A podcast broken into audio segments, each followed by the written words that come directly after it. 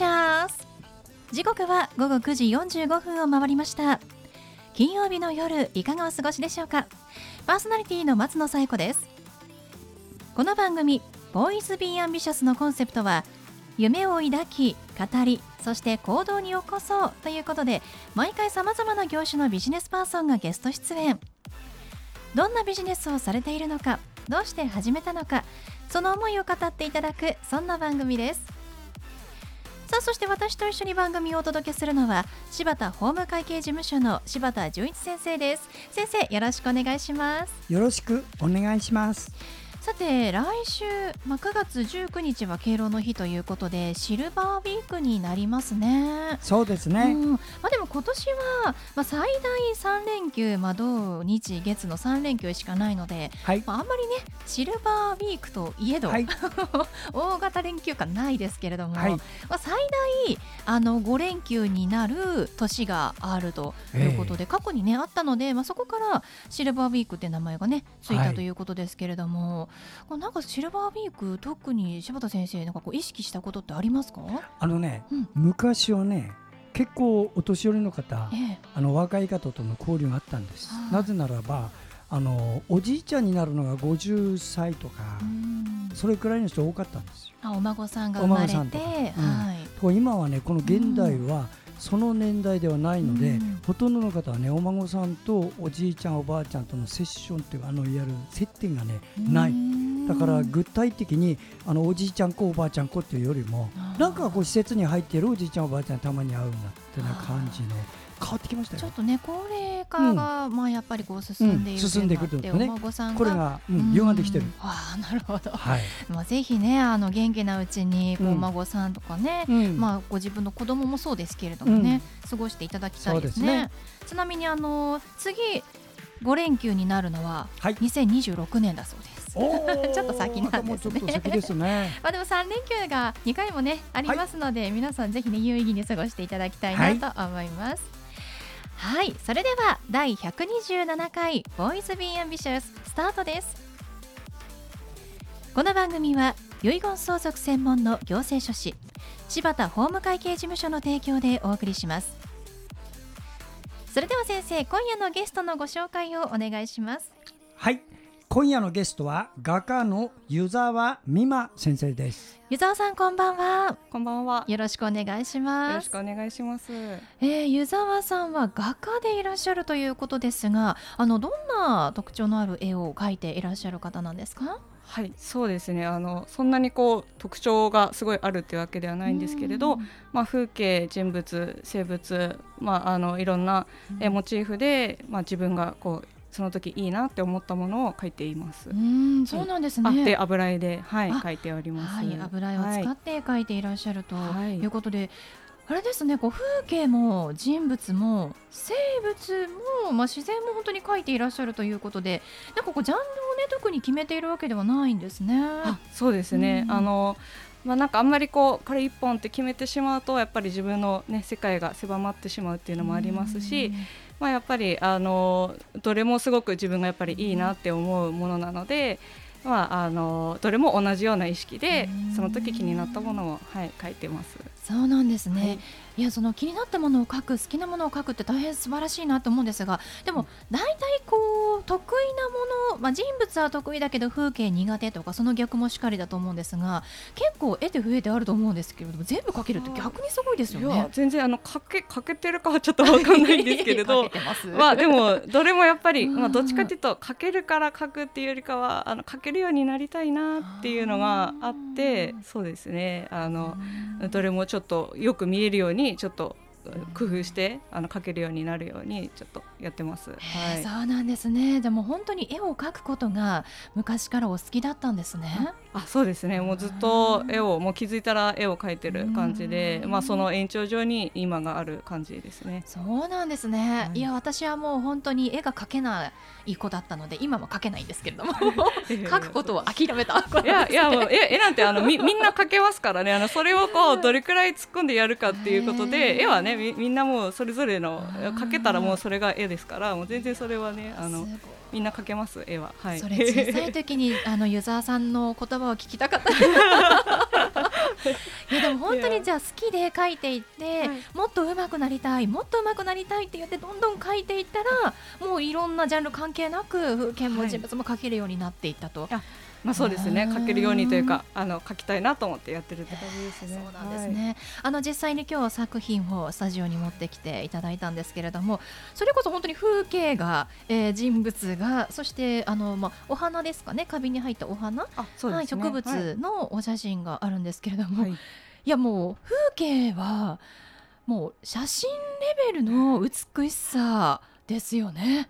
これを油絵で描いているって先生柴田先生衝撃ですね。あのね、うん、精密がでもなくてね、うん、本当にすごい絵です、ねこう海に、まあ、夕焼け空でこう太陽がちっちゃくあって、うん、そこにねカモメかしら、うん、ね、飛んでいるような本当にこう朝日です。ごめんなさい。すいません朝日でした。朝日でしたか。あでもどっちでもあの見見る方はどっちでもいいです。ただなんか自分としては結構そうですね朝焼けの感じですね。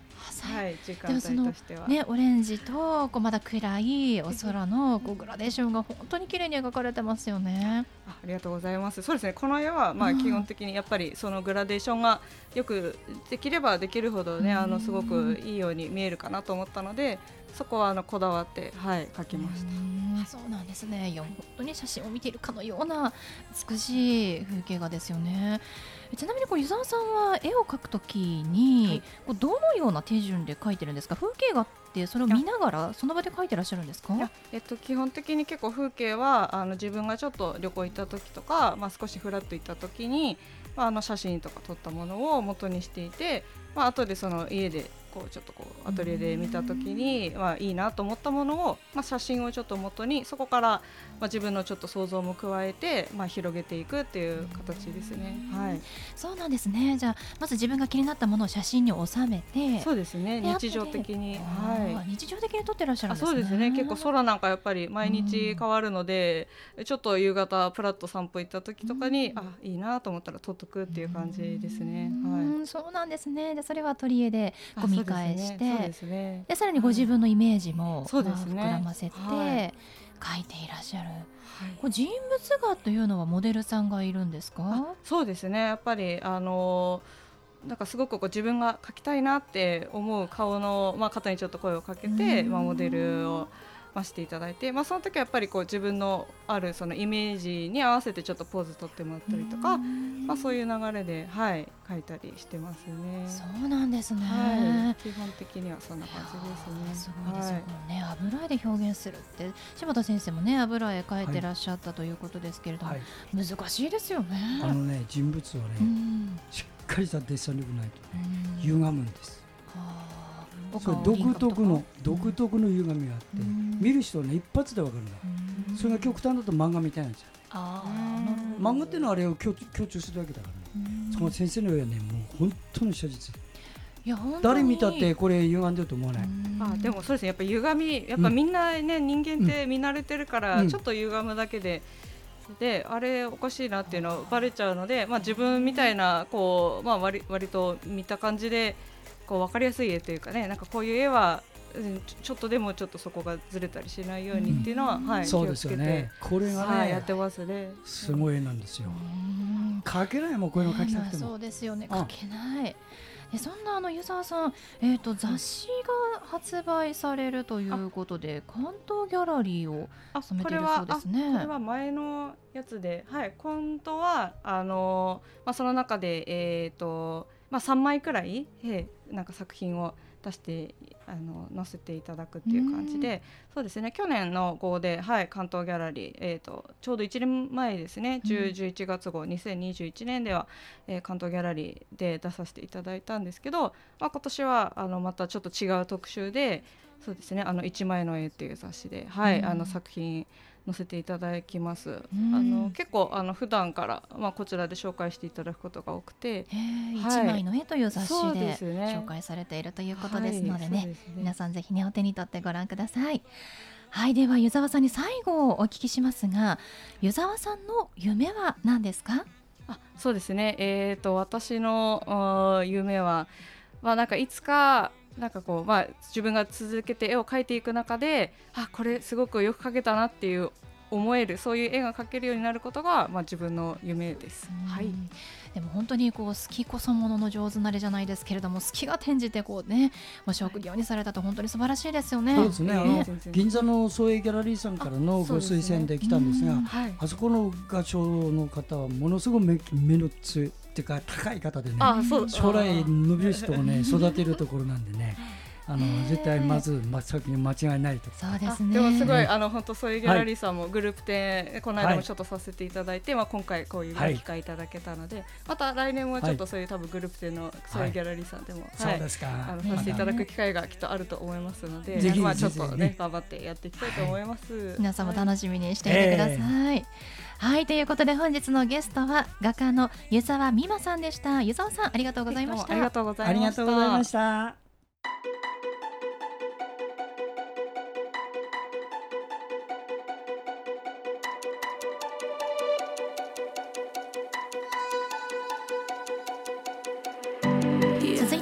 柴田先生のワンポイントアドバイスです。では先生今日はどんなお話をしてくださるんでしょうか？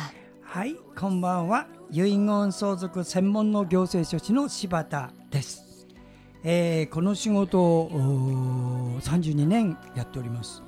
でこのラジオをお聞きの方にどなたにでもうんそうかと思うようなことをご提供するのが私の仕事なんですね。それで遺言書を作る時にねまずね急がは回れなの。なぜ遺言書作らないとダメなのかっていうところを今一生懸命今月は皆さんにご紹介してます。その中の一つをまたご紹介します。まず皆さん。日本は世界第1位の高齢化率ですね。長寿の国です。それはね1951年から2011年までの60年間にわたってね日本人が人口の1000に対して死亡率10っていう。10未満なんですよ。これくらいでねずっと健康が保ってきてなかなか死ぬ方が少なかった時代があるんです。1000人に対して人口ね死亡率ですよ。いわゆる10%未満だった。ところが不老不死ではないんだ我々は。必ず死ぬんですよ。その人たちが一気にこれから亡くなる。こういうのがあってね実は要するは黒部のダムに水が満々と溜まってね一気に吐き出されるような感じなんですよ。これがこれから来る多子社会なんです。でよく聞いてください。全人口の3割が3600万人いるんですけどもこれがね死ぬと煩雑な相続財産争いの元になるわけよ。子供たちがえらい迷惑するの。これが3600万人いるんだ。死ぬ人が。これに子供3人いたらどれだけの人が皆さん大変な目に遭う。だから私は遺産分割協議ではなくて遺言書を書いてください。死ぬまでに必ず遺言書を書いてください。それが私が遺言を進める理由にもなってます。はい柴田先生の相談は電話東京零三六七八零一四零八。六七八零一四零八までお願いします。以上柴田先生のワンポイントアドバイスでした。先生ありがとうございました。ありがとうございました。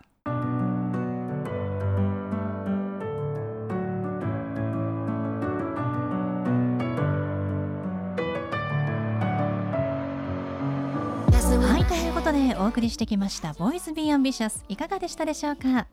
本日のゲストは画家の湯沢美馬さんでしたもう本当に素敵な風景人物生物自然のさまざまな絵を描かれてますのでぜひねホームページご覧になってください。検索は湯沢美馬さん、えー、お湯の湯に難しい方の沢。そして美しいに朝で湯沢美馬さんで検索してみてくださいね。